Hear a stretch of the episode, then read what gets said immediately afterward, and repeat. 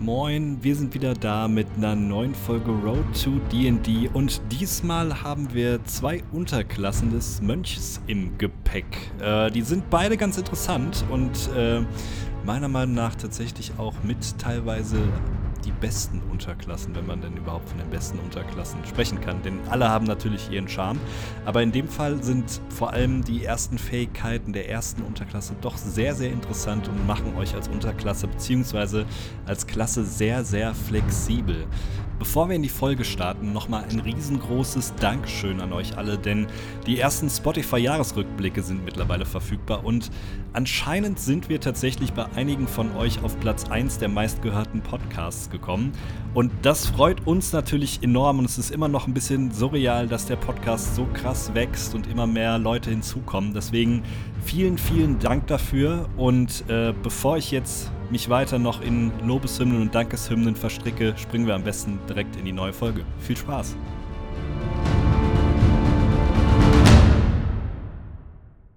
Moin zusammen und willkommen zur neuen Folge Road to D&D. Wir sprechen über den Mönch und beziehungsweise die Unterklassen des Mönchs in Taschas Cauldron of Everything, Kaschas Tessel mit allem und so weiter und so fort. Kascha, Kaschas Tessel mit allem finde ich sehr gut. Kascha, habe ich Kascha gesagt? Ja, okay, das ist natürlich, das ist auch gut. Äh, und wer sich hier schon wieder in den äh, Podcast reinpöbelt, ist natürlich Christian. Ja, wer sonst? Ja, aber ich, ich finde. Kaschas Tessel mit allem. Kaschas Tessel mit allem gefällt mir sehr gut. Also der Folgentitel ist auf jeden Fall schon mal da. Sehr gut. Kascha ist doch die, äh, ist doch hier die Sängerin, ne? Ja, ist richtig. Ah. Nicht ganz meine Musik, aber hey. Ich höre die eigentlich immer. Das ist einer meiner Lieblingsalben. Ja. Ja, du hast ja auch ein paar Poster an der Wand. Habe ich gesehen Richtig. letztes Mal. Richtig. Äh, wenn ich jetzt noch einen Albumnamen kennen würde, wie, ach, wie ich, ich komme auf keinen einzigen Song. Ich glaube, ähm, das war doch hier. Timber ist von äh, ihr und ich hab, weiß das ja, und nur. Dieses mit dem Whisky, äh, wo sie sich im, äh, morgens beim Zähneputzen den äh, Mund mit Whisky ausspült. Das äh, könnte gut sein. Ich weiß nur, dass sie irgendwie abgezogen wurde bei äh, der quasi bei den Rechten und deswegen irgendwie nichts verdient hat an dem Song. Das habe ich irgendwo mal gelesen. Mehr weiß ich dazu nicht. Okay, das, äh, da kann ich gleich mal meine Freundin zu fragen. Die weiß bei sowas immer äh, schockierend gut Bescheid. Ah, die heißt Kesha, aber nicht Kascha. Ah, okay, nicht Kascha. Naja, nah dran. Ganz anderer Mensch. Gut, aber es geht trotzdem um Mönche, beziehungsweise davon abgesehen. Äh, wir, wir sind jetzt ja quasi nach unserer wunderbaren Black Week. Hast du irgendwelche krassen D&D-Deals gemacht? Nee. Äh, nee, aber wir haben uns ja davor schon vor der Folge kurz unterhalten. Es gab verdammt viele Deals und irgendwie habe ich das so ein bisschen verschlafen. Ich habe sowieso die ganze Black Week, Black Friday, Cyber Monday, wobei Cyber Monday kommt, glaube ich, erst morgen. Wir nehmen an Sonntag ja. auf. Ähm, ich habe alles irgendwie so ein bisschen verpennt. Aber ich habe gelesen, dass es irgendwie äh, drei zum Preis für zwei DD-Bücher Deals gab und äh, einige DD-Bücher waren auch runtergesetzt. Also irgendwie tatsächlich einfach verpennt. Ähm, ja, ich auch komplett. Also den Teil des, äh, der, der Black Week-Gedönsgeschichte. Ich habe so krass viel Geld ausgegeben, Alter. äh, Dafür bist du ja gar nicht bekannt, dass du einfach nee, Geld ausgibst. Wirklich absolute Ultrakatastrophe. Ich meine, wir sind jetzt, ich bin jetzt auch vor kurzem umgezogen, sprich, man braucht ja wirklich eine Menge Schrott. Und äh, da hat dann mal kurz die Kreditkarte die letzte Woche geglüht. Und wahrscheinlich, wie du schon sagst, wir nehmen ja an einem Sonntag auf, sprich, die, die, diese Black Week ist heute ja auch noch. Das wird heute auch noch mal weitergehen. Möbel sind so fucking teuer, Alter. Ja. Unglaublich. Du, ja. Aber ich sehe gerade, ähm, apropos Angebote, äh, dann äh, die Woche, in der ihr diesen Podcast dann jetzt hier wahrscheinlich hören werdet, ist ja dann die Woche rund um, die, um den Cyber Monday, sprich, da gibt es dann auch noch ein paar ähm, Angebote. Und ich sehe gerade auf D&D Beyond gibt es noch einiges. Ähm, Bücher 20% off äh, und irgendwelche die ganzen lustigen Digitalsachen mit Würfeln und so weiter und so fort. Äh, kriegt ihr auch günstiger, wer auch immer das braucht. Aber ähm, guckt da gerne mal rein, wenn ihr ein bisschen äh, eure digitalen, äh, euren digitalen Bücherschrank auch noch mit neuen Sachen staffen müsst. Ähm, da wird euch geholfen. Ja, ich äh, habe sowieso gelesen, dass äh, jetzt mittlerweile kannst du, zumindest ist es bei dem neuesten Dragonlance Buch so, dass du äh, alles zusammenbekommst, ne? sowohl das physische Buch yes. als auch das digitale. About Time. Genau, da hatten wir, da hatten wir schon mal tatsächlich vor ein paar Folgen irgendwie gemutmaßt, dass jetzt irgendwie durch den Aufkauf von Wizards, also das D&D Beyond jetzt offiziell dann auch von Wizards mal aufgekauft wurde, da irgendwie so eine kleine Revolution ins Haus stehen könnte, dass äh, wir als passionierte D&D-Menschen halt nicht immer irgendwie volle Preise für Bücher und dann nochmal die digitalen Versionen irgendwie zahlen müssen. Und es gibt anscheinend die ersten, äh, die ersten Schritte in diese Richtung. Ähm, diese Bundles bestehen dann nämlich immer tatsächlich aus dem Buch und auch der digitalen Version davon. Und insgesamt, ich habe jetzt nicht äh, im Kopf gerade, wie viel dann sozusagen der Gesamtpreis reduziert ist.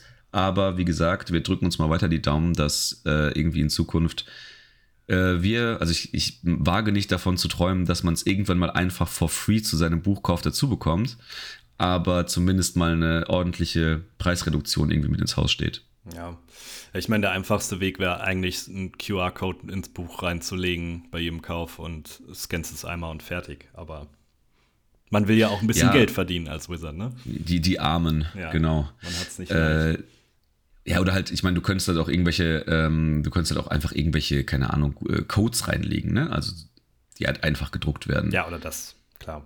Ja. Weil du musst halt natürlich, gut, auf der anderen Seite, du musst natürlich dann immer darauf achten, dass die Bücher irgendwie eingeschweißt bleiben, weil dann sonst holen sich ja die Leute die Codes aus den Büchern. Wie auch immer, ist zum Glück nicht unser Problem. Wir kaufen einfach immer alles. Moment, du kaufst immer alles.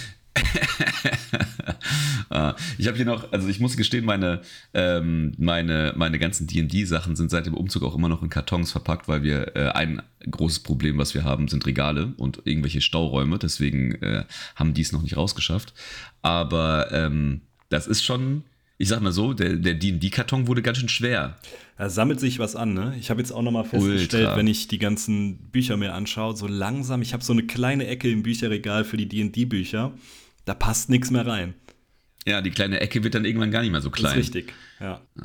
Das ist, äh, also man muss, man muss schon irgendwie sagen, also natürlich irgendwie D&D äh, zählt immer noch zu einem Hobby, der das auch mit relativ geringen Kosten ähm, man da gut reinkommt, würde ich behaupten. Also wenn man sich da irgendwie nur äh, Starter-Set und vielleicht so ein Players-Handbook irgendwie kauft, dann ist man da mittlerweile ja irgendwie bei 60, 70 Euro oder sowas äh, und kann damit eine ganze, ganze Weile Spaß haben. Ähm, deswegen so auf, auf die Zeit gesehen ist D&D äh, definitiv kein, äh, kein teures Hobby, würde ich behaupten ähm, in Abhängigkeit oder äh, in, wenn, man die, wenn man die Spielzeit, die man mit diesen Werken irgendwie verbringt, mit einberechnet. Aber ähm, wenn man sich dann so vor seinem Bücherregal irgendwann kurz hinstellt und sich so einmal so quersummiert, wie viel man dafür ausgegeben hat, kommt schon auch einiges zusammen. Es soll ja auch schlaue Leute geben, die sich einfach Bücher zusammenkaufen, wo nicht jeder immer ein Buch kauft. Weil, sind wir ehrlich, eigentlich reicht ein Buch pro Gruppe, aber wir machen das ein bisschen ja. anders. Wir machen das dümmer. Ähm, aber ja, äh, apropos dumm. Ähm, der Monk, äh, über den haben wir halt schon ein paar Mal natürlich über den ganzen Unterklassenfolgen geredet. Ich muss ja immer noch gestehen, dass ich ein bisschen Problem mit dem Kerl habe. Ähm, oder mit der Monk-Dame. Äh, denn ich krieg's echt immer noch nicht so ganz hin, die ich sag mal, den fernöstlichen Flair eines Mönchs in so eine Cloak and Dagger Fantasy Welt einzubauen, für mich mental. Irgendwie keine Ahnung, irgendwie passt das einfach nicht, wenn man dann halt irgendwie denkt, okay, wir äh, gehen jetzt hier irgendwie durch ähm, Tiefwasser, was irgendwie auf der einen Seite äh, Händler, die Magie-Sachen äh, verkaufen, riesige Statuen, die zum Leben erweckt werden können und ein Kloster. So ja, irgendwie, weiß ich nicht. Ich, vielleicht, ich, ich weiß nicht, warum da meine, meine äh, Fantasie irgendwie nicht so ganz äh, dazu, dass das mit gut integrieren kann. Ich verstehe nicht, warum du immer diesen fernöstlichen Touch mit reinbringst, weil du musst ja keinen fernöstlichen, also musst ja nicht irgendwie Jackie Chan nachbauen oder sonst was. Du kannst ja auch einfach. Ja, so der einzige Mönch, Mönch der einzige, also der einzige relevante Mönch. Mönch voll. Ne? Mönch, das ist richtig. Ja, der, der, einzige, einzige Mönch, der je irgendwie was gerissen hat, war Jackie Chan. Der, der je irgendeinen mal richtig auf die Fresse gehauen hat, wenn man ehrlich ist. Ja, nee, also ganz ehrlich, also ganz klassisches Beispiel, habe ich ja äh, in der letzten Folge auch schon gesagt, so Bruder Tuck-mäßig oder so. Ähm, da sind der Fantasie ja keine Grenzen gesetzt. Du kannst ja auch einen ganz anderen Charakter bauen, als jetzt irgendwie so Martial Arts mäßig irgendwas. Ja, ist ja okay. Ich lasse, also ich meine, der Mönch hat, also ich, ich kenne mich in der, der, äh, der, den ganzen Iterationen der Regelbücher natürlich mal wieder nicht gut genug aus, aber ich weiß nicht, ob der Mönch tatsächlich auch schon eine der ersten Klassen, weißt du das, ob das bei damals bei 3.5 gab es den Mönch auch schon? Oh, Stimmt, das ist eine gute Frage. Ich glaube aber ja. Ich habe da was das vor Augen von der Illustration. Ja, ich meine schon. Deswegen, wahrscheinlich ist es so eine der Ur-D&D-Klassen und da jetzt irgendwie, ähm, irgendwie dran zu mäkeln, ist natürlich auch irgendwie Quatsch. Aber wie gesagt, ich wollte nur noch mal kurz meine Unfähigkeit darstellen. Ähm, ja, aber äh, nichtsdestotrotz, äh, auf der einen Seite ist der Monk in seiner Mechanik äh, wiederum ähm, sehr andersartig, was ihn dann wieder für mich als Klasse sehr, sehr interessant macht. Ich habe mir trotzdem noch nie eingebaut. Aber die ganzen Unterklassen finde ich halt auch oder wir, wir haben häufig über, also wenn wir durch die Unterklassen gegangen sind, den Punkt gehabt, dass wir die Mönch-Unterklassen sehr positiv herausgehoben haben, weil die immer irgendwie coole Features haben, Sachen anders angehen und so Geschichten. Und das wird heute wahrscheinlich nicht anders sein. Also ich finde die Unterklassen, die wir jetzt besprechen werden, sehr cool. Ja, zum, zum einen vom Flair plus, ähm, ich würde behaupten, zumindest die erste Unterklasse mit dem Namen Way of Mercy hat ähm, mit eine der stärksten Fähigkeiten, beziehungsweise ich finde, die ist so ausgebaut und klug ausgebaut bei den äh, Fähigkeiten, dass es den Mönch quasi wahnsinnig mächtig auf dem Schlachtfeld macht. Also ähm, hm. kommen wir gleich noch zu. Nach so, einem, nach so einem Tease, dann kannst du auch aber direkt reinspringen. Soll ich direkt reinspringen? Ähm, yes. Ja, die erste Unterklasse, Way of Mercy. Ähm, ihr könnt euch das Ganze so vorstellen, dass im Endeffekt der Mönch nicht nur zum äh, Schläge austeilen da ist, sondern mit seinen Schlägen auch heilt. Klingt erstmal ein bisschen komisch, aber ähm, im Lebe! so der Klassiker. So, so, so ein guter Schlag auf die Brustgegend hat noch jeden wieder erweckt, ne? Ähm, Richtig. Ja, im Endeffekt ist so ein kleiner Mix. Ich möchte jetzt nicht Kleriker sagen, aber ähm, im Endeffekt kommt der Heal-Aspekt so ein bisschen mit rein. Vom Fluff her ist es wirklich so, dass äh, die Mönche vom Way of Mercy auch jedes Mal Masken tragen. Und hier im Buch ist es so dargestellt, sie sehen so ein bisschen aus, ich glaube, es ist hier auch als Kommentar mit drin, so ein bisschen Plague Doctor-mäßig. Also ihr kennt diese klassische Pestmaske von, von äh, Ärzten äh, damals. Ähm, ganz klassisch mit diesem langen, ich nenne es jetzt mal Schnabel. Ich weiß nicht, was es genau darstellt. Ist das ein Rabe? Oh, oh äh, und nee, äh, unnützes Wissen. Ja, ähm, weißt du, warum das so ist? Äh, ähm, nee, gesagt, nein. Ist, Ach doch, um da so äh, Sachen reinzustopfen, ne? so ätherische Öle. Genau, so, genau. Ne?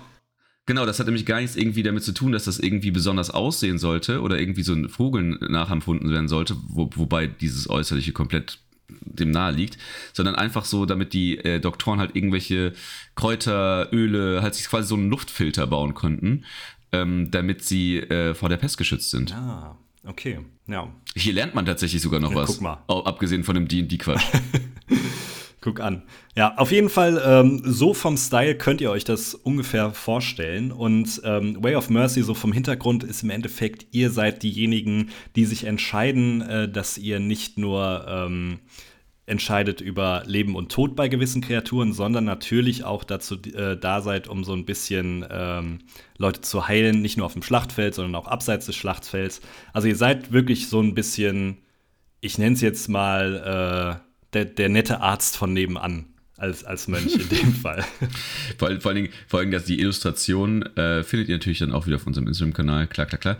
Ähm, die äh, wirklich der nette Arzt von Arzt von nebenan hat damit überhaupt nichts zu tun. Das ist so ein komplett in schwarz gehüllter Pestarzt, Masken tragender Elf, äh, der halt irgendwie mit so roten, blutfarbenen Fiolen äh, und irgendwelchen mysterischen schwarzen Bällen in der Hand irgendwie durch die Gegend tanzt. Also ja gut, aber wenn der Dude dir dann ein paar Globuli-Pillen gibt oder ein paar Annika, dann geht's richtig vorwärts, ey.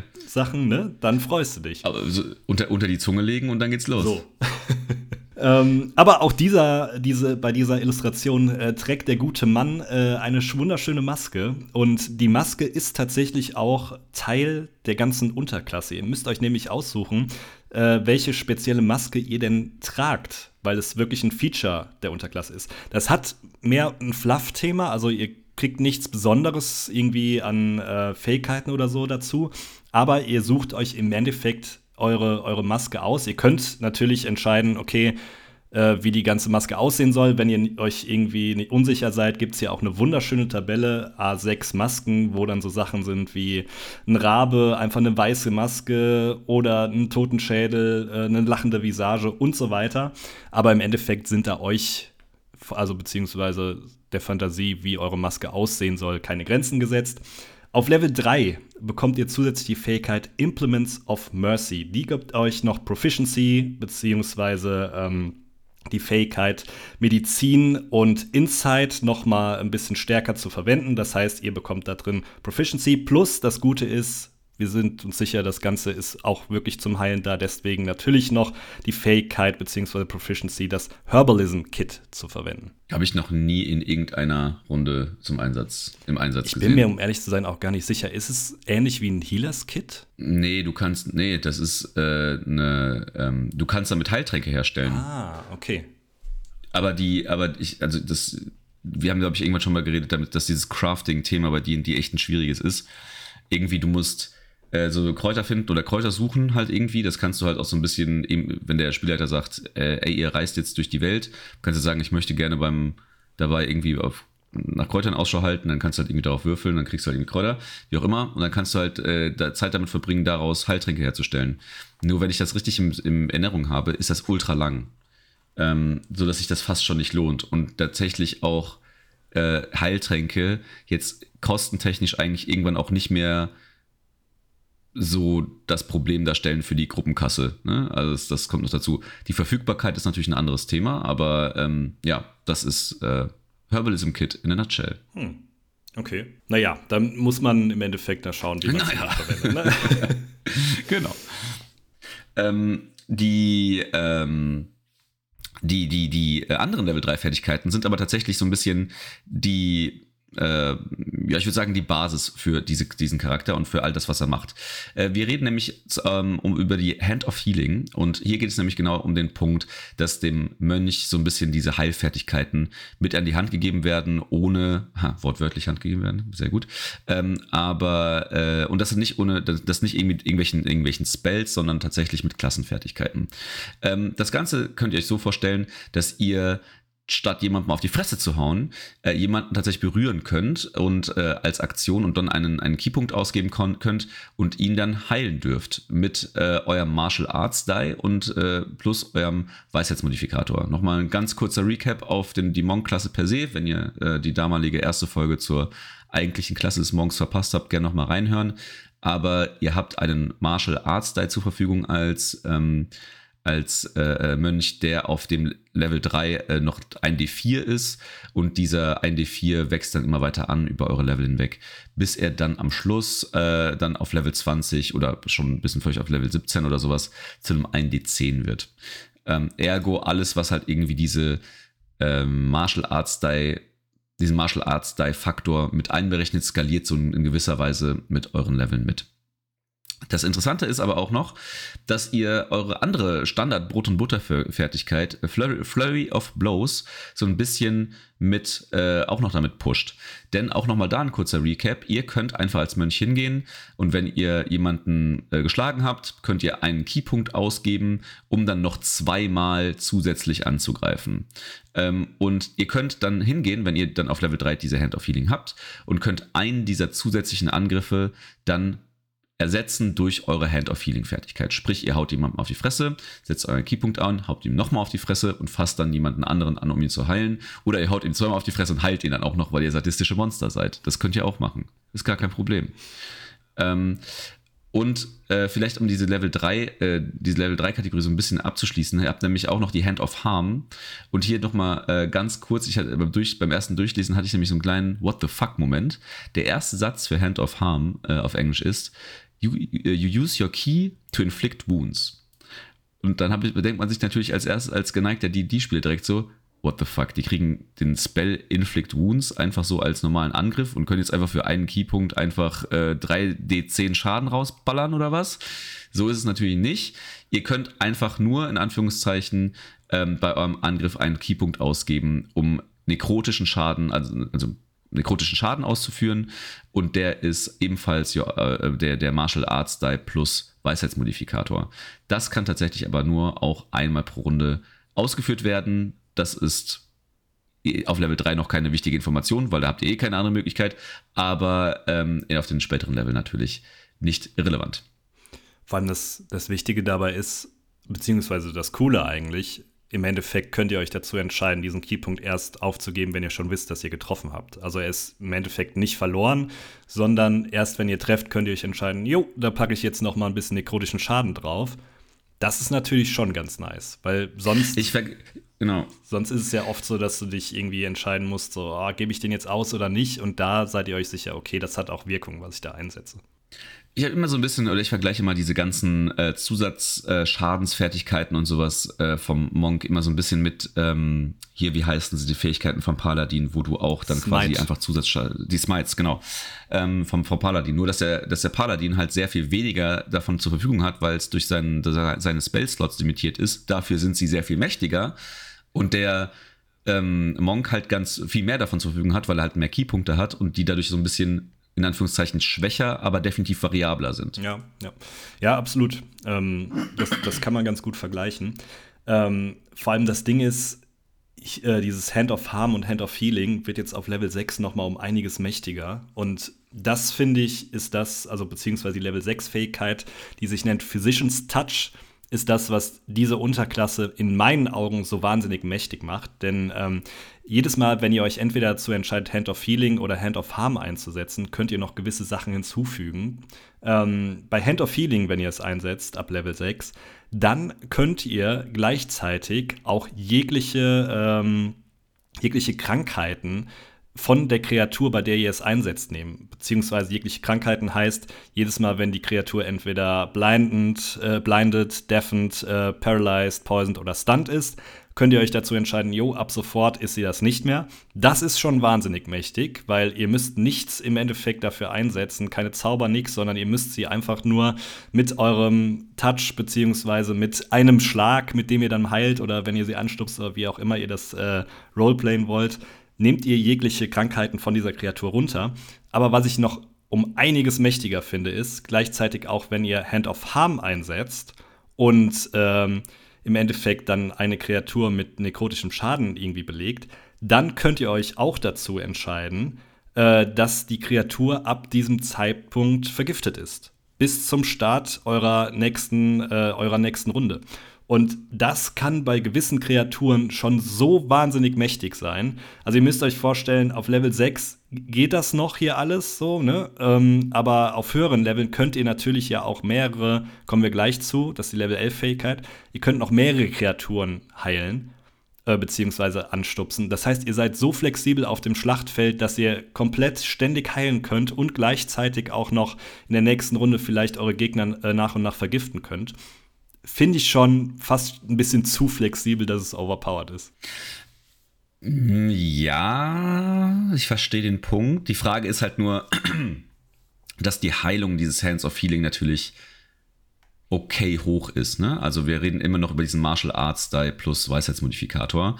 Ähm, aber, und jetzt nehme ich das gerne als Überleitung zur Level 11 Fähigkeit, Flurry of Healing and Harm ähm, also ihr merkt schon, eigentlich geht es bei, bei diesen ganzen Fähigkeiten immer äh, um die Verbesserung von diesem Hand of Healing und Hand of Harm. Und im Falle von diesem, ähm, dieser elf, äh, Level 11 Fertigkeit äh, ist es so, dass ihr wenn ihr euren Flurry of Blow einsetzt, und ich habe ja eben schon beim Hand of Healing erzählt, dass ihr dann einen dieser Flurry of Blows ersetzen könnt für euer Hand of Healing, könnt ihr jetzt alle Flurry of Blow Hits mit eurem Hand of Healing ersetzen ohne einen zusätzlichen Keypunkt dann für das Heilen auszugeben. Das ist natürlich schon relativ cool. Wenn ihr, denn selbst wenn ihr äh, dann nur, nur in Anführungszeichen euren Martial Arts Style habt und auf Level 11, ich, ich gucke jetzt einfach mal kurz nach, äh, auf Level 11 ist der Martial Arts Style, könnte man natürlich vorbereiten, aber das kriegt man schnell hin. Auf Level 11 ist der Martial Arts Die 1D8. Also man hat dann schon mal 1D8, einen Weisheitsmodifikator, da das ja irgendwie einer der wichtigen, äh, der wichtigen Skills ist für den, für den Monk, wird dann irgendwie vielleicht bei so 4 liegen. Äh, sprich, man hat dann immer noch ähm, 1d8 plus 4 ist jetzt schon mal kein verkehrter Heilspell.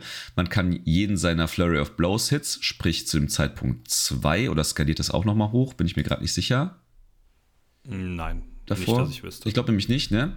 Ähm, sprich, dann kann man einfach den, diesen Hit oder diesen Spell, ich nenne es mal, oder diese Fähigkeit kann man dann entsprechend zweimal für den einen Keypunkt ausgeben. Das ist natürlich schon ganz ordentlich, würde ich behaupten.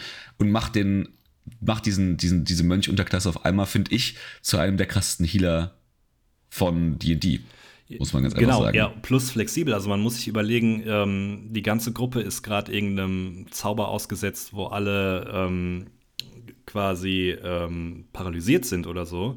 Oder vergiftet oder was auch immer. Und der Monk kann mit einer Aktion quasi diese, ähm, diese, diesen Status von der ganzen Gruppe nehmen, indem er alle einmal kurz antatscht, ohne irgendwas zu würfeln oder was auch immer, sondern er muss einfach nur einen Keypunkt ausgeben.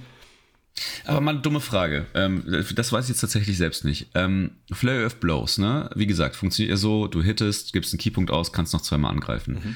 Kannst du diese Angreife von Flurry of Blows ähm, unterbrechen, dadurch, dass du dich bewegst? Spricht eigentlich nichts gegen, oder? Also, wenn ich die Regel richtig im Kopf habe, spricht das nichts, spricht da nichts gegen, aber ich glaube, also so, so gefühlt ist das ja eher so dieses, wie, wie heißt der nochmal, äh, der, der äh, der Sumo-Ringer bei Street Fighter. Boah, keine Ahnung. Weißt du, ich weiß, wen du meinst, jeder ja. weiß, wen ich meine, ne? So, der dann halt da steht und so ganz häufig zuschlägt. Und wenn man den, wenn er sich halt bewegt, dann kann er das halt wieder nicht machen. Ne? Ich dachte, ist, also in meinem, von meinem geistigen Auge war das eher so ein, ist Flurry of Blows halt eher so, da steht dann da da da da da da. Ne? Ja, ja, ich, ich weiß, was du meinst, aber ballern. grundsätzlich von den Regeln her spricht ja eigentlich nichts dagegen, dass du dich zwischen deinen Angriffen bewegst. Also würde meiner ja. Meinung nach komplett gehen, dass du dann danach nochmal irgendwie fünf Schritte gehst. Das ist dann halt, äh, ja, dann äh, kannst du halt einmal durch die Gruppe tanzen und äh, jedem einmal eine Backpfeife des Heilens geben. Ne? Das ist dann halt schon, äh, schon nicht verkehrt. Aber ein, der zweite Teil dieser Le Level 11 Fertigkeit ist, dass auch nochmal eure Hand of Harm in Anführungszeichen verbessert wird, denn auch diese kann dann jetzt ab Level 11 in den Flurry of Blow mit einbezogen werden, ohne dass ihr nochmal einen zusätzlichen Keypunkt für diese Hand of Harm aus, äh, ausgeben müsst. Mit der Limitierung, ähm, um das nochmal zu wiederholen, dass ihr diese Hand of Harm nur einmal in eurer Runde einsetzen könnt. Also das ist dann leider Gottes nicht so, dass ihr dann irgendwie einmal durch die Gruppen, äh, durch die Reihen der Gegner tanzen könnt und jedem einmal, äh, jeden einmal poisoned machen könnt. Das wäre das wäre mega krass. Aber gut, äh, ich glaube, auch damit kann man äh, sich durchaus zufriedenstellen, irgendwie in einer Runde dann sozusagen äh, den Gegner zu vergiften, einen Mitspieler zu heilen und äh, das irgendwie äh, mit einem sehr limitierten Invest von Keypunkten. Mhm. Ja, also wie gesagt. Weil, also auch das nochmal, ne? Also wir reden davon, dass jetzt quasi auch, äh, dass der, dass der Mönch diese ganzen Keypunkte nicht einsetzen muss, die er eigentlich zum Heilen und so äh, zur Verfügung hätte, äh, eigentlich einsetzen müsste ähm, weil das dann alles innerhalb dieses Flurry of Blows sozusagen abgegolten ist. Und Keypunkte skalieren mit dem Level des Mönchs hoch. Sprich, auf Level 11 hat er 11 Keypunkte. Also er hat einige, ja, ja. Um, um sie auszugeben. Und muss es nicht tun. Nee, also gar nicht. Und dafür ist es halt schon, ja, also ich finde es, wie gesagt, mega mächtig, dass du, dass du so flexibel auf dem Schlachtfeld bist und deine Gruppe so unterstützen kannst. Also ja. Und ähm, auf Level 17 könnt ihr dann endlich mal eure Keypunkte ausgeben, aber das ist auch für einen ganz besonderen Fall, nämlich für den Fall, dass irgendeine Kreatur gestorben ist. Und in dem Fall ist es ja oft so, ah shit, wir müssen irgendwas machen, um die Kreatur wiederzubeleben, beziehungsweise im besten Fall ist es ja jemand von eurer Gruppe. Und diesmal kann der Mönch einfach sagen, hey, ich habe meine Hand of Ultimate Mercy und kann 24 Stunden nach dem Tod der Kreatur, beziehungsweise innerhalb von 24 Stunden sagen, ich gebe 5 Keypunkte aus. Okay, mach das. Kreatur steht wieder, kriegt 4d10 plus Wisdom Modifi Modifier an Hitpoints zurück. Und wenn die Kreatur vorher noch irgendeine Kondition hatte, also ähm, blindend, deafened, äh, paralyzed, poisoned oder stunned, dann wird das von äh, der Kreatur runtergenommen. Das heißt, ihr stellt die einfach ganz normal wieder auf und sie ist wieder komplett im Leben da. Und das Ganze könnt ihr einmal pro lange Rast einsetzen. Das finde ich auch schon gut, ist auch eine Level 17 Fähigkeit, fair enough, aber im Endeffekt müsst ihr euch nicht mehr so große Sorgen machen, wenn einer von eurer Party stirbt als vorher. Ich würde das unfassbar gern mal in, einer, in, in Action sehen, diese, diese Unterklasse. Ich glaube wirklich, dass das in so einer, in so einer, ähm, in einem, also stell dir sowas im Dungeon Crawl vor, beispielsweise, ne? Also, mhm der, da ist das wirklich, also da, wenn wirklich irgendwie der Dungeon Crawl so halb gut läuft, irgendwie Rasten Problem ist und so weiter und so fort, dieser Monk kann sich da echt zu einem, ich wiederhole mich da, ich weiß, aber zu einem der besten Healer-Unterklassen des ganzen Spiels mausern. Ja, total, weil du es halt permanent machen kannst.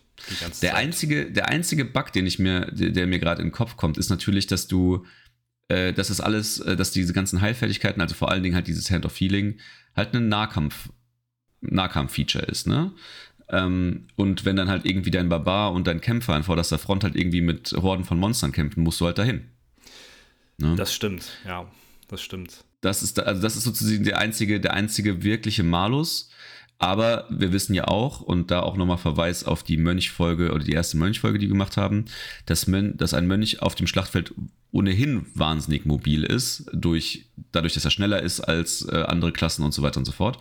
Ähm, das ist schon äh, ich finde es super spannend. Ja, vor also allem. Es, äh, also es kann, es kann nicht schlecht sein, aber ja. ich würde gerne mal in Live sehen, wie gut es ist. Ich glaube, es ist, schon, es ist schon extrem gut, weil du darfst ja auch nicht vergessen, als Mönch kriegst du ja deine kompletten Keypunkte nach einer kurzen Rast schon zurück.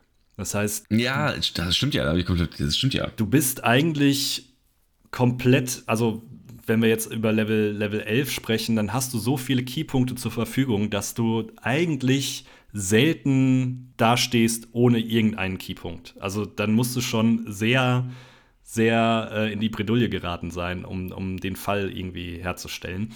Deswegen, also, boah, ich, ich finde es äh, eine richtig, und das muss man auch mal sagen, das ist eine zwar sehr einfache Unterklasse, finde ich, von den Fähigkeiten, aber eine sehr gut durchdachte. Also, ich finde, ja. jegliche Fähigkeiten, die hier drin stehen, zollen allen anderen Fähigkeiten, die der Mönch ohnehin schon hat, eigentlich Tribut und ähm, irgendwie verbessern das. Das hast du sehr noch. schön gesagt, Christian. Ja, danke, danke. Nein, aber es, äh, ich stimme dir da vollkommen zu. das sage das sag ich ja auch mal bei so Unterklassen. Das ist einfach so ein rundes Paket. Ne? Ja. Da hat jemand eine Idee gehabt, eine, also eine sehr straightforward Idee und die sehr cool ausgestaltet. Ähm, also könnte, mir, könnte ich mir auch durchaus. Das ist auch eigentlich so eine Lars-Klasse. Das ist eine, eine Klasse, die ich durchaus gerne mal spielen würde auch. Na, siehst du, vielleicht wird es ja dein erster Mönch. Ja, wirklich. Könnte wirklich sein. Also ich glaube, also von den ganzen Klassen, Unterklassen, die wir bis jetzt besprochen haben, für Mönch waren viele interessante dabei, aber die spricht mich persönlich sehr an. Genau. Spricht dich denn auch die zweite Unterklasse hier im Buch an? Äh, tatsächlich geht so. Also gleich, also genau der Punkt nämlich, spricht mich so äh, per, persönlich so mäßig an, äh, weil es einfach nicht so mein Typ, äh, meine Typ Unterklasse ist sozusagen. Trotzdem kann ich anerkennen, dass sie wahnsinnig cool ist. Es geht nämlich um den Way of the Astral Self. Äh, die Idee ist relativ einfach erklärt. Ein Mönch ist natürlich irgendwie mit dem, mit seinem astralen Ich verbunden, weil er natürlich irgendwie viel meditiert, dies, das und ähm, schafft es in Form dieser Unterklasse des Astral Self, ähm, diese, diese Barriere sozusagen auch von der astralen und der realen äh, Ebene oder der materiellen Ebene äh, so zu, nicht zu brechen, aber sozusagen zu verbinden und ähm, damit dann quasi sein astrales Selbst mehr und mehr in die, in die äh, elementare Ebene zu ziehen.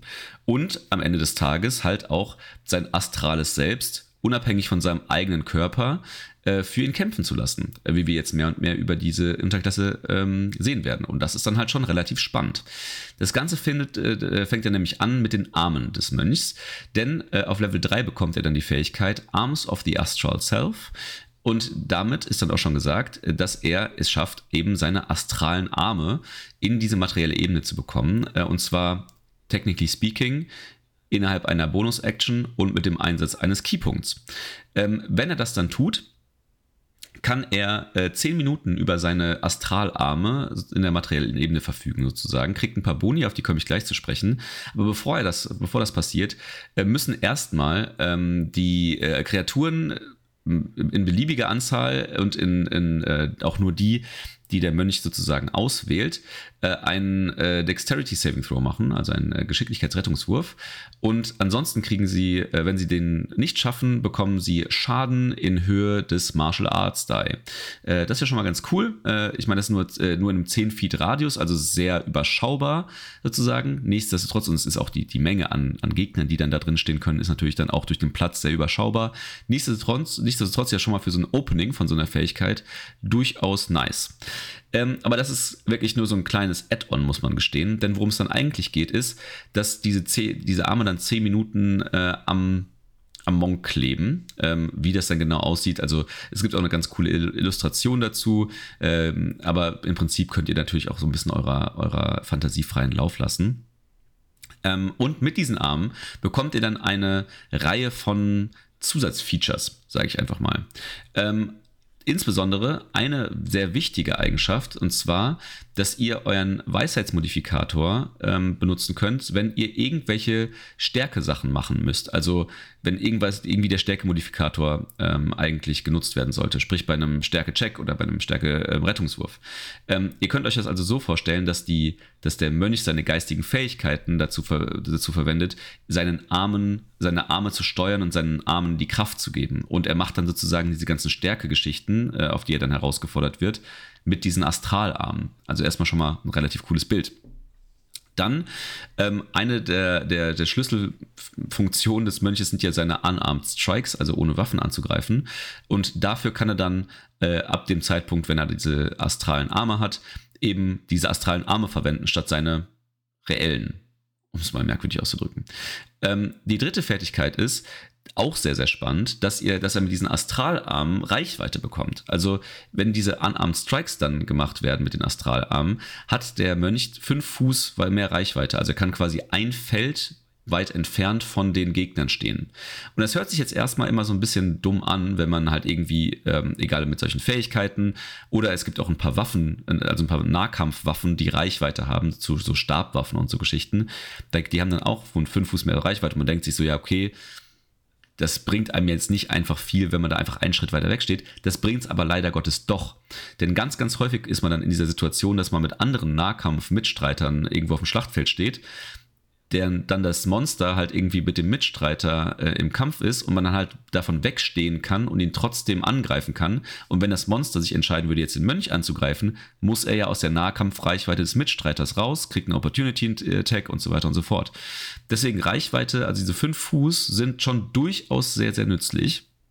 Und die vierte Fertigkeit, die ihr mit den Armen bekommt, ist, dass wenn ihr ähm, mit diesen Armen angreift, könnt ihr, statt, dem, statt dass ihr euren äh, Stärke- oder Dex-Modifier für den Schaden mitnimmt, äh, auch euren Weisheitsmodifikator äh, ähm, verwenden. Und das äh, zeigt ja schon so ein bisschen, dass man auch bei dem Monk-Bild, also wenn man sich sein, sein, seine Attribute und so baut, so ein bisschen anders oder so ein bisschen mitdenken muss, wenn man diese, wenn man sich auf diese äh, Unterklasse hier einschießen möchte. Denn dadurch, dass ihr quasi maßgeblich viel der mit euren astralen Armen machen könnt, könnt ihr sozusagen äh, Stärke und Geschicklichkeit tendenziell droppen. Also ihr solltet natürlich nie Dexterity als, als Dropstat irgendwie ansehen, weil Dexterity einfach maßgeblich wichtig ist, unter anderem auch für eure Rüstungsklasse und so weiter und so fort. Aber ähm, Weisheit hat noch mal mehr Einfluss auf diese Unterklasse als auf den Mönch ohnehin schon. Also ähm, vor allem, ich finde, äh, hier ist es ja auch nochmal schön, dass du direkt, wenn du die Fähigkeit einsetzt, dann den Schaden erstmal austeilst. Ne? Also oft ist es ja so, dass du manchmal nicht weißt, okay, setze ich das jetzt direkt ein oder nicht. Und hier kriegst du direkt irgendwie für alle Kreaturen, die um dich rumstehen, schon mal, ähm, äh, wie viel sind's? Zwei oder einer? Ein Martial Arts Die äh, an Schaden aus. Ein Martial Arts Die nur. Ah, nee, äh, Quatsch, nee, Quatsch, Blödsinn, Blödsinn. Zwei, also ja. ihr könnt euren, euren Martial Arts Die zweimal, zweimal würfeln. Auf Level 3 ist das immer noch ein, also ist das ein 1D4. Ähm, und ich meine, keine Ahnung, wenn man halt irgendwie gut steht in so einer Horde Goblins mit, äh, mit Level 3, die vielleicht dann auch schon mal hier und da ein bisschen was eingeschenkt bekommen haben, das zerreißt vielleicht dann auch zwei, drei Goblins direkt ja, mal. Eben. Also ähm, ich finde, dass allein das schon macht die Fähigkeit für einen Keypunkt ordentlich, aber dafür, dass du den Rest dann noch dazu bekommst, vor allem für 10 Minuten wohlgemerkt, das darf man ja auch nicht vergessen. Ähm, yes. Das ist schon ganz nice, ja. Ja, und wie du gesagt hast, ähm, mit, mit Weisheit, äh, da kann man dann wirklich strategisch bei der Charaktererstellung schauen, äh, wo man es hinpackt. Ähm, Im Endeffekt gut, Weisheit sollte sowieso jetzt nicht ein niedriges Attribut beim Mönch sein, aber hier könnte man noch mal ein paar Punkte mehr drauf packen, wenn man den Way of the Astral Self spielt. Ähm, das Ganze zieht sich jetzt so ein bisschen durch die Klasse durch. Das heißt, ihr bekommt immer mehr ähm, Fähigkeiten eures Astral Self dazu. Auf Level 6 ist das die Visage of the Astral Self. Ich weiß nicht, ob man Visage oder Visage auf Englisch so ausspricht. Lass es uns einfach Gesicht sagen. Wir sagen einfach Gesicht. Im Endeffekt bekommt ihr das Gesicht eures Astral Self ähm, und könnt das wie eine Art Maske beziehungsweise ähm, ja oder Helm, wie auch immer, quasi auf euch draufsetzen. Das Ganze setzt ihr so ein, jedes Mal, wenn ihr eure Arms of the Astral Self ruft mit einer Bonusaktion, könnt ihr euch dazu entscheiden, nochmal einen Keypunkt zusätzlich auszugeben und äh, dieses Gesicht zusätzlich hinzuzuzaubern. Und dann kriegt ihr nicht nur die Fähigkeiten der Arme, die Lars gerade vorgestellt hat, sondern ihr bekommt noch die Fähigkeiten der, des Gesichts dazu. Das ist unter anderem Astral Sight, das heißt, ihr könnt sowohl durch magische als auch nicht magische Dunkelheit durchsehen. Komplett. Also, das ist allein äh, gegen den Zauber Dunkelheit ziemlich cool. Bis zu einer Distanz von 120 Feet. Nice to have. Ihr kriegt zusätzlich noch Wisdom of the Spirit, das heißt, ihr habt Vorteil bei Insight und Intimidation Checks. Und jetzt kommt die wichtigste Fähigkeit, Word, äh, meiner Meinung nach, Word of the Spirit. Ihr könnt euch mit Leuten entweder sehr, sehr leise unterhalten oder sehr, sehr laut unterhalten. Das heißt, ihr könnt euch zum Beispiel entscheiden, ob ihr mit einer Kreatur, die innerhalb von 60 Fuß um euch rumsteht, sprechen könnt, beziehungsweise so sprechen könnt, dass nur diese Kreatur euch hören kann. Das ist in gewissen äh, Roleplay-Situationen extrem wichtig, aber alternativ könnt ihr euch auch dazu entscheiden, dass alle Kreaturen und nicht nur innerhalb von einem Radius von 60 Fuß um euch rum, sondern innerhalb von einem Radius von 600 Fuß um euch rum euch mit einer äh, Amplified Voice steht hier, beziehungsweise mit einer sehr lauten Stimme hören. Und ich finde, wenn man das irgendwie verbindet mit äh, der Intimidation-Fähigkeit, kann das schon zu witzigen Situationen führen, würde ich behaupten. Ja, unbedingt. Also generell, äh, es gibt ja, wie heißt der nochmal, dieser, äh, dieser, ähm, äh, dieser Cantrip, ähm, wo man dann auch mit so Amplified Voice sprechen kann und so Geschichten. Äh, ja, ja, ja. Habe ich sogar. Egal. Aber egal. Ja, ja den, den, den, den, hat irgendwie fast jeder. Äh, wo man, man kann dann irgendwie zum Beispiel auch äh, so kleine, kleine Illusionen und sowas hervorrufen ne, und so mhm. Geschichten damit. Äh, wie auch immer, äh, das ist auch schon immer ein cooles Feature, aber das ist natürlich hier dann nochmal auf einem ganz anderen Level, wenn man dann halt irgendwie 600 Fuß äh, irgendwie alle irgendwie mit seiner, mit seiner astralen Stimme anschreien kann. Das ist natürlich ein ganz cooles Feature. Ähm, Machen wir weiter auf äh, Level 11. Äh, ihr habt jetzt ja mittlerweile eure astralen Arme in, den, äh, in der reellen Welt oder in der materiellen Ebene. Ihr habt eure, euer Gesicht in der materiellen, materiellen Ebene und jetzt kommt euer Körper dazu. Ähm, die coole, der, oder die coole Eigenschaft ist, wenn ihr schon euren Keypunkt ausgegeben habt für eure Arme, einen Keypunkt ausgegeben habt für euer Gesicht, dann braucht ihr keinen weiteren Keypunkt mehr für euren Körper. Der ist dann nämlich einfach da, wenn ihr äh, die Arme und das Gesicht bereits ähm, gesummont habt, sozusagen. Und ähm, auch hier bekommt ihr natürlich wieder äh, neue Fertigkeiten. Also mit anderen Worten, so, so nach und nach tritt euer ganzes astrales Selbst in die materielle Ebene. Ähm, die, erste, die erste Fähigkeit, die ihr mit diesem Body dann bekommt, ist, dass ihr, nennt sich Deflect Energy und bedeutet eigentlich nur, dass, oder was heißt nur, also eigentlich ist das super mächtig, äh, dass ihr äh, Elementschaden, also ähm, Feuerschaden, äh, Blitzschaden und so weiter und so fort, ähm, ableiten könnt. Denn wenn ihr dann irgendwie Ziel von, einem, von einer solchen Schadensquelle seid, könnt ihr den durch 1d10 plus euren Weisheitsmodifikator verringern. Einfach so. Und das ist natürlich schon ziemlich krass, weil gerade auf den höheren Leveln kommt es durchaus vor, dass ihr auch mal irgendwie einem magiekundigen Wesen, irgendwelchen Elementaren oder sowas gegenübersteht, äh, die dann halt tatsächlich euch höchstwahrscheinlich einem solchen Schaden aussetzen werden. Also extrem, extrem gut. Die äh, zweite Fähigkeit ist Empowered Arms. Das bedeutet, ähm, dass ihr wie der Name schon vermuten lässt, eure Arme, natürlich, natürlich sind damit die astralen Arme gemeint, verbessern könnt oder die, diese verbessert sind. Denn wenn ihr mit diesen Armen Schaden macht, könnt ihr tatsächlich da nochmal euren Martial Art Die draufrechnen, wenn es um den Schaden geht. Was natürlich einfach äh, so einfach wie sinnvoll ist. Ähm, denn äh, diese, wie ihr merkt, diese, diese Klasse ist so ein bisschen darauf ausgelegt, dass ihr euch ähm, auf sehr auf euer astrales Selbst verlasst und damit, äh, also mit sehr hoher Wahrscheinlichkeit eure äh, astralen Arme sehr viel mehr einsetzen werdet, um jemandem auf, aufs Maul zu hauen, als eure echten. Ja, ähm, ist richtig. Plus, ähm, ich finde äh, immer noch die Idee, dass du von einem unsichtbaren äh, Arm gepuncht wirst, ganz lustig. Aber hey. Ja, aber auch aus großer Reichweite. Ja. Ja, gefällt mir sehr gut. Was ich, was ich, äh, aber was, was tatsächlich, äh, aber weil du es sagst, weil es das, ähm, da habe ich auch drüber nachgedacht. Es steht, glaube ich, nicht, beziehungsweise es steht gerade bei den Armen, glaube ich, sogar explizit, äh, relativ explizit anders drin, dass es nicht unsichtbar ist. Ne? Also die, ja. dieses Astra, äh, diese astralen Körperteile, äh, die kommen tatsächlich, die, also die kann auch jeder sehen. Ähm, diese Illustration, die hier gezeigt wird, ist ein, ist ein Dragonborn, äh, aus, der, aus dessen Schultern dann halt nochmal so über seinen normalen Arm diese äh, so, so silbrig wabernde äh, astrale Arme dann zu sehen sind und auch diese Maske und der Körper legen sich dann sozusagen über eurer tatsächlichen, äh, über euren tatsächlichen Kopf und euren Körper. Ähm, das auf jeden Fall. Nichtsdestotrotz ist es dann wiederum sehr merkwürdig, dass diese Arme dann auf einmal so lang werden können. Ähm, und äh, ja, dass dann halt auf einmal diese, keine Ahnung, ich, ich stelle mir dann auch vor, so dass dann dieser, wenn der, wenn dann dieser, dieser Mönch halt irgendwie in der Taverne sitzt und dann halt einfach immer nur so still da sitzt und seine astralen Arme ihm so das äh, Bier einflößen und so Geschichten. Finde ich schon ganz lustigen, ganz lustige Idee. Ja, oder beziehungsweise äh, vier verschiedene Bierkrüge halten. Finde ich auch gut. Ja, ich habe gar nicht drüber nachgedacht.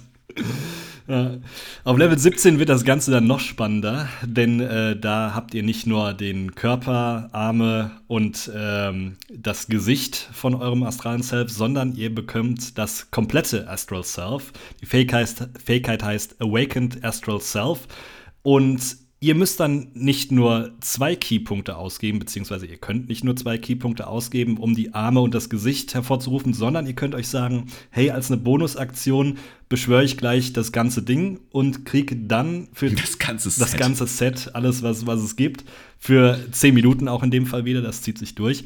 Und ihr bekommt äh, folgende Fähigkeiten dann, wenn äh, euer komplettes astrales Self im Endeffekt vor euch steht.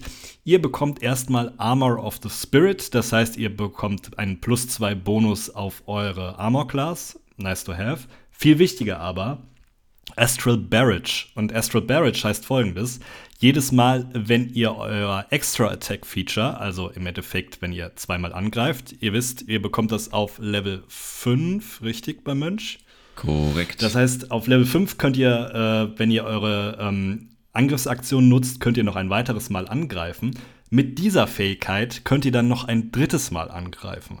Und wenn man das mal hochrechnet insgesamt mit allen Fähigkeiten des Mönchs, könnt ihr in dem Fall dann sechsmal angreifen, beziehungsweise sechsmal zuschlagen in einer Runde da könnt ihr schon ordentlich austeilen, beziehungsweise je nachdem könnt ihr euch natürlich auch noch mal gut positionieren und äh, vielleicht noch bei äh, anderen Leuten irgendwie Sachen äh, zerstören oder, weiß ich nicht, irgendwelche Kiefer brechen, was ihr auch immer als Mönch vorhabt. Das finde ich schon, gut, ist auch wieder eine Level 17 Fähigkeit, aber ähm, das macht euch schon als Kämpfer um einiges stärker, als ihr ohnehin schon seid. Ja, und ich meine, also äh, sechs Angriffe sind halt einfach fucking viele.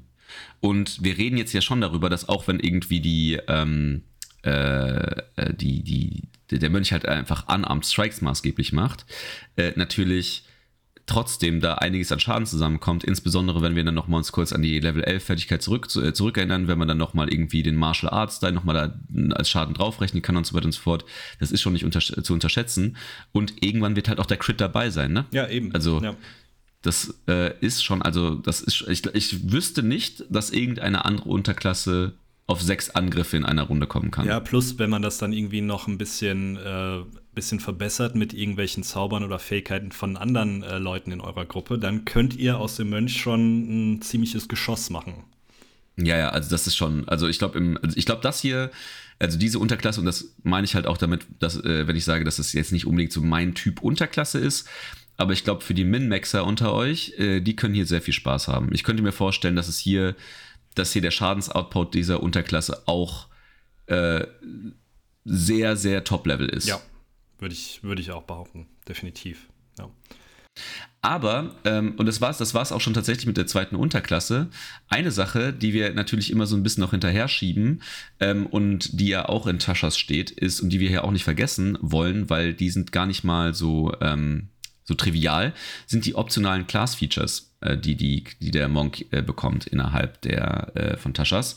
Und ähm, äh, eine Sache zum Beispiel, die wir die ganze Zeit so ein bisschen unter, ähm, oder bei, die, bei den beiden Unterklassen, die wir besprochen haben, gar nicht so richtig äh, die wir nicht besprochen haben, weil es nicht so richtig reinpasst, ist, dass ihr als Mönch auch tatsächlich auch noch Waffen tragen könntet, wenn ihr wollen würdet. Also Mönchwaffen ähm, nennt sich das Ganze normalerweise. Und die, ähm, die, ein optionales Class-Feature auf Level 2 ist die Dedicated Weapon. Ähm, mit der Dedicated Weapon bekommt ihr die Möglichkeit, quasi einmal am Tag nach einer, ähm, oder ne, Quatsch, auch nach, also Short oder Long Rest, äh, könnt ihr eure mentalen Fähigkeiten sozusagen konzentrieren und euch auf eine konkrete Waffe einstimmen, einstellen. Einstimmen will ich jetzt nicht sagen, weil einstimmen äh, würde ja bedeuten, dass es irgendwie ein magischer Gegenstand sei. Aber ihr könnt euch quasi auf eine konkrete Waffe fokussieren, die ihr dann auch tatsächlich ähm, äh, als Mönch dann auch tragen könnt und verwenden könnt. Mit kleineren Einschränkungen, die dann aber, wie gesagt, nicht so krass sind, ähm, äh, wie normale Mönchwaffen. Nochmal kurz als Recap: normale Mönchwaffen können nur ähm, äh, einfache Nahkampfwaffen sein und, äh, und, und äh, Kurzschwerter. Äh, denn die Waffen, die ihr dann zur Verfügung habt, müssen auch schon einfach sein oder Kriegswaffen. Und ihr müsst ähm, darin proficient sein und sie dürfen nicht die Heavy oder Special Property haben. Also es dürfen jetzt keine schweren Waffen sein. Nichtsdestotrotz gibt das dem ähm, Mönch schon eine sehr viel größere Bandbreite an Waffen zur Verfügung. Ich persönlich muss ehrlicherweise gestehen, ähm, kann den Impact davon nicht so richtig einschätzen. Irgendwie, fühlt, irgendwie hört sich für mich sehr, also potenziell auch ein bisschen overpowered an, dass man einem, äh, dass man einem Mönch auch potenziell eine Martial, eine, eine Martial Weapon in die Hand geben kann. Ähm, Allerdings, die meisten Features oder die meisten Fähigkeiten, die der Mönch hat, legen halt Wert darauf, dass er halt unarmed angreift. Äh, deswegen, so 100% check ich's nicht, muss ich gestehen. Ich wollte gerade sagen, also ich glaube tatsächlich, es hält sich in Grenzen. Ähm, also das Einzige, was mir einfallen würde, was hier Sinn machen würde, wobei das auch, glaube ich, vorher schon gilt, wäre ein Rapier. Ja. Aber ansonsten hält sich, glaube ich, die.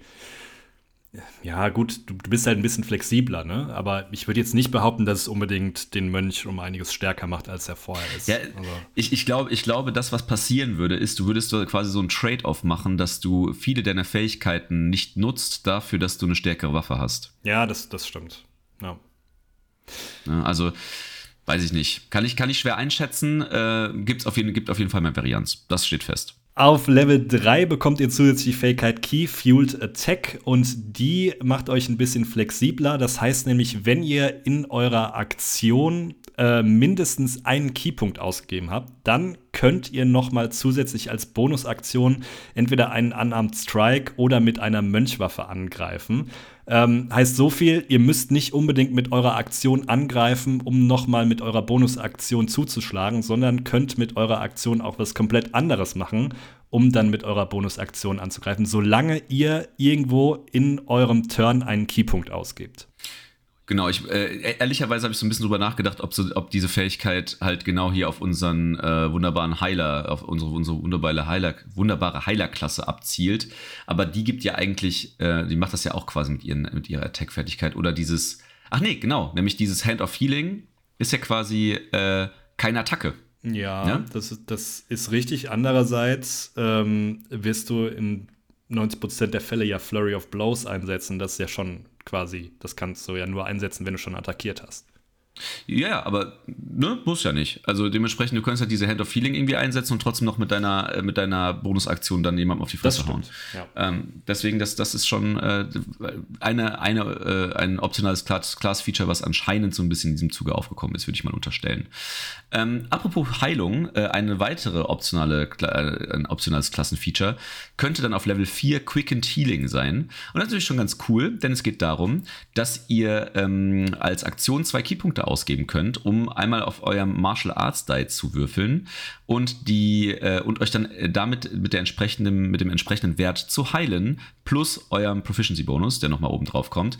Ähm, und das ist natürlich, das ist auch nicht äh, reguliert irgendwie, wie häufig ihr das machen könnt. Also ihr könnt euch tatsächlich relativ flott im Kampf sogar mit einem überschaubaren Invest von zwei Keypunkten und diese Keypunkte steigen über die Level auch nicht an, äh, instant healen. Finde ich sehr krass als optionales Feature, muss ich gestehen. Ja, andererseits zwei Keypunkte ist natürlich auch schon recht viel.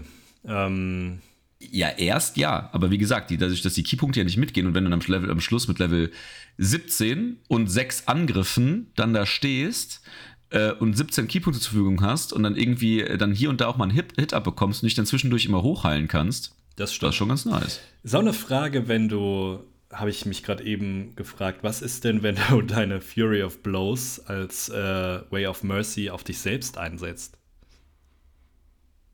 Weißt du? Ach so, Wenn du dich so. selbst triffst, heilst du dich dann auch selbst? Ja, das ist, also ich glaube, also normalerweise bei so Fertigkeiten, bei so Buff-Fertigkeiten steht ja quasi immer mit drin, jetzt ist ja immer, genau, dann ist ja immer Touch und du kannst auch selbst äh, ähm, Ziel einer Touch, eines Touch-Spells werden, sozusagen. Aber das ist ja ein Angriff, das ist ja ein Angriff. Du kannst dich auch selbst angreifen. Ja, ist richtig. Hier steht ja nur Touch a Creature. Also theoretisch. Ja, also im Prinzip, ja, im Prinzip, aber so, so wie die, so wie die, äh, so wie das Hand of Healing formuliert ist, ist es quasi so, du ersetzt einen der Angriffe durch das Hand of Healing. Und der Hand of Healing ist ja kein Angriff, sondern das ist ja quasi einfach eine Touch-Fertigkeit, wenn man, wenn man so will. Ähm, also ja, im Prinzip kannst du dich auch mit deinem Flurry of Blows dann ab Level 11, wenn du es sogar häufiger äh, einsetzen kannst, dann das Hand of Healing innerhalb des Flurry of Blows, kannst du dich die ganze Zeit einfach nur ganz häufig selbst anfassen und hochheilen. ja.